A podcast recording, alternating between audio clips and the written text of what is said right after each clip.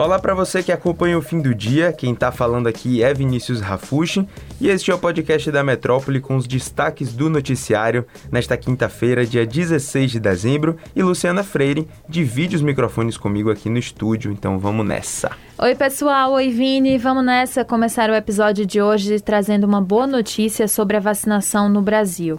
Depois de um bom tempo de espera por conta das análises técnicas feitas pela Anvisa, as crianças a partir dos 5 anos de idade vão poder receber a vacina da Pfizer em todo o país. Até então, a vacina só tinha liberação pela agência para as crianças acima dos 12 anos. Exatamente. Mas apesar dessa liberação que aconteceu nesta quinta-feira, a vacinação não vai começar de imediato, porque o Ministério da Saúde ainda vai fazer o pedido de compra dessas vacinas. A previsão é de que 70 milhões de crianças sejam incluídas nessa nova etapa de imunização. E o fato de ter que comprar um novo lote de vacina é que ela tem algumas pequenas diferenças para o imunizante que é aplicado nos jovens e nos adultos. Isso mesmo. A Anvisa fez algumas recomendações para o processo de vacinação nas crianças e pediu atenção redobrada porque tanto a quantidade da dose e a formulação da vacina são diferentes. A administração da vacina em crianças vai ser de duas doses de 10 microgramas, com três semanas de intervalo entre elas. A própria diretora da Anvisa e relatora do processo de liberação do medicamento, Meiriuse Souza Freitas, frisou que é importante que os pais e responsáveis fiquem atentos na hora da aplicação, porque o frasco que vem a vacina tem a cor laranja e o outro dos adultos é roxo. São essas pequenas diferenças que a Anvisa chamou a atenção. É, e além desses detalhes, a Anvisa divulgou um protocolo diferente no passo a passo da vacinação das crianças. Por exemplo, o local de vacinação das crianças entre 5 e 11 anos vai ser diferente do ambiente de vacinação dos jovens e dos adultos. Tudo isso para criar um ambiente mais acolhedor para elas como definiu bem Meiruse. E depois da aplicação, as crianças ainda vão esperar cerca de 20 minutos antes de serem liberadas, tudo isso para garantir a segurança delas depois da aplicação da vacina. No caso de comunidades isoladas, como as aldeias indígenas, a Anvisa recomenda que sempre que possível a vacina seja feita em dias separados, ou seja, não coincidir o mesmo dia de vacinação das crianças e dos adultos. E assim como nós fizemos, a Anvisa recomenda dar um intervalo de pelo menos 15 dias entre a vacina do coronavírus e uma outra vacina do calendário. É, uma outra recomendação é que os agentes de saúde devem informar aos pais ou responsáveis que acompanham as crianças sobre os sintomas e as reações esperadas depois da vacinação. Por exemplo, uma dor, inchaço ou vermelhidão no local da vacina, febre, fadiga, dor de cabeça, nada que boa parte de nós que já tomamos a vacina passamos também. Mas apesar dessa boa notícia de mais um progresso na nossa vacinação, tem um ponto triste as ameaças a diretores da Anvisa feitas por pessoas que são contra a vacinação ou contra a vacinação das crianças. Antônio Barra Torres, o diretor-presidente da Anvisa, disse que todos os diretores da agência receberam algum tipo de ameaça e disse também que, apesar do movimento das pessoas contra a vacina, isso não afeta o trabalho feito pela Anvisa. A pauta agora é política e sobre um assunto que a gente tem trazido sempre aqui no fim do dia, que é a possível aliança entre o ex-presidente Lula e o ex-governador de São Paulo, Geraldo Alckmin, para que eles formem uma chapa na disputa presidencial de 2022. Entre os personagens que acompanham essas negociações de perto e as conversas dos bastidores é o senador do PT, Jacques Wagner, ex-governador da Bahia, e Wagner esteve nesta quinta-feira no Jornal da Bahia no ar com Mário Kertes.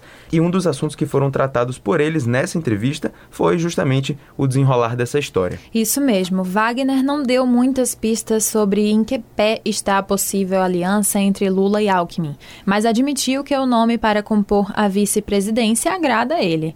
A gente tirou um trechinho onde ele fala sobre a ideia de ter uma chapa complementar entre si. Confira a seguir.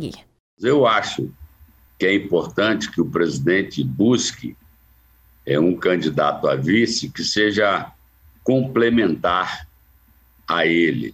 Até porque não dá para entrar numa campanha, como a gente brinca, de sanduíche, de pão com pão. Tem que uhum. botar uma mortadela, um queijinho, uma manteiga no meio para dar graça no sanduíche. Então, você me perguntou, ele é o nome possível? É um nome possível. O que, que eu acho? Eu acho um bom nome. Agora, não estou dizendo que está batido o martelo. Na conversa, Wagner ainda definiu que a disputa das eleições vai ser pautada em três polos. Um deles é o que chamou de anticorrupção, comandado pelo ex-juiz Sérgio Moro e que agora está afiliado ao Podemos. Um outro grupo é o grupo da família, do atual presidente Jair Bolsonaro.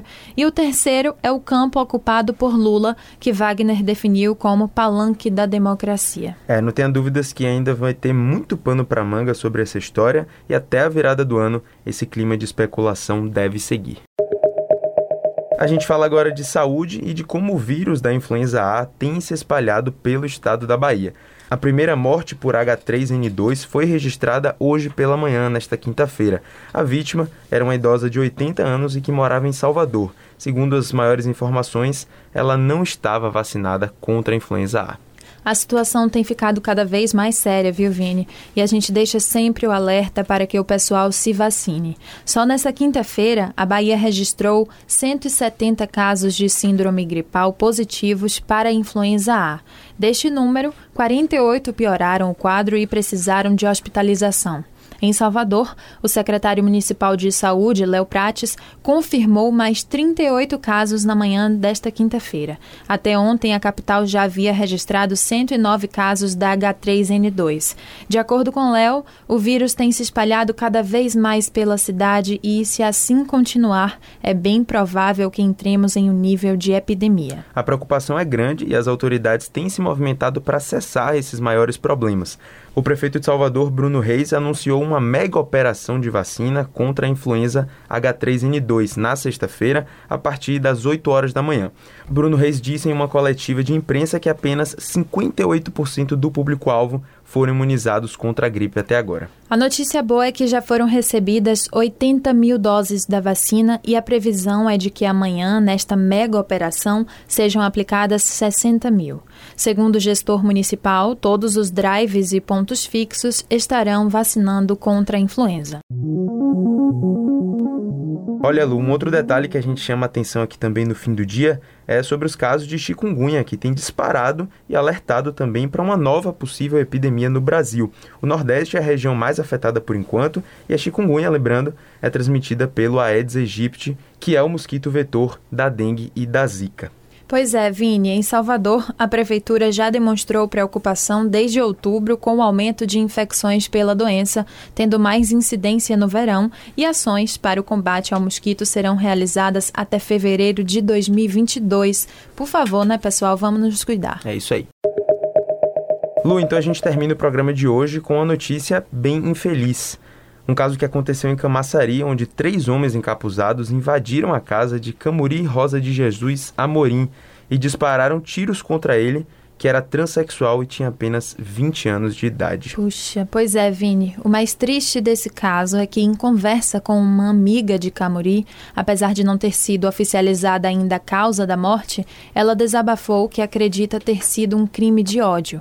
Segundo Anne Almeida, seu amigo estava perto de iniciar o processo de transição e se mudou há poucos meses para Camaçari. Acrescentou que a razão da mudança foi justamente por Camuri sofrer violência no seu antigo bairro por conta da sua personalidade. Ainda nesta conversa, que está disponível completa lá no metron.com.br, Anne afirmou que foram levantadas algumas outras hipóteses, como por exemplo o envolvimento com uma mulher comprometida ou até mesmo dívidas com drogas. Mas, segundo a estudante, ainda que as razões sejam incertas, a principal suspeita é de homofobia como a principal causa do assassinato de seu melhor amigo. É, e a gente vai acompanhar e aguardar as conclusões deste caso. Pois é, fique ligado lá no portal metron.com.br, como a gente citou, porque além dessa matéria tem detalhes sobre todas as outras pautas que a gente trouxe aqui no fim do dia. Não deixe de conferir também as nossas redes sociais do Grupo Metrópole e o nosso YouTube, youtube.com/portal Metron. A gente vai ficando por aqui e até sexta-feira, pessoal. Tchau, tchau. Isso mesmo. E para quem está escutando a gente aí no Spotify, fique ligado que aí no aplicativo vocês podem ativar as notificações para ficarem sabendo imediatamente assim que sair um episódio novo. Valeu, Vini. Tchau, pessoal. Valeu.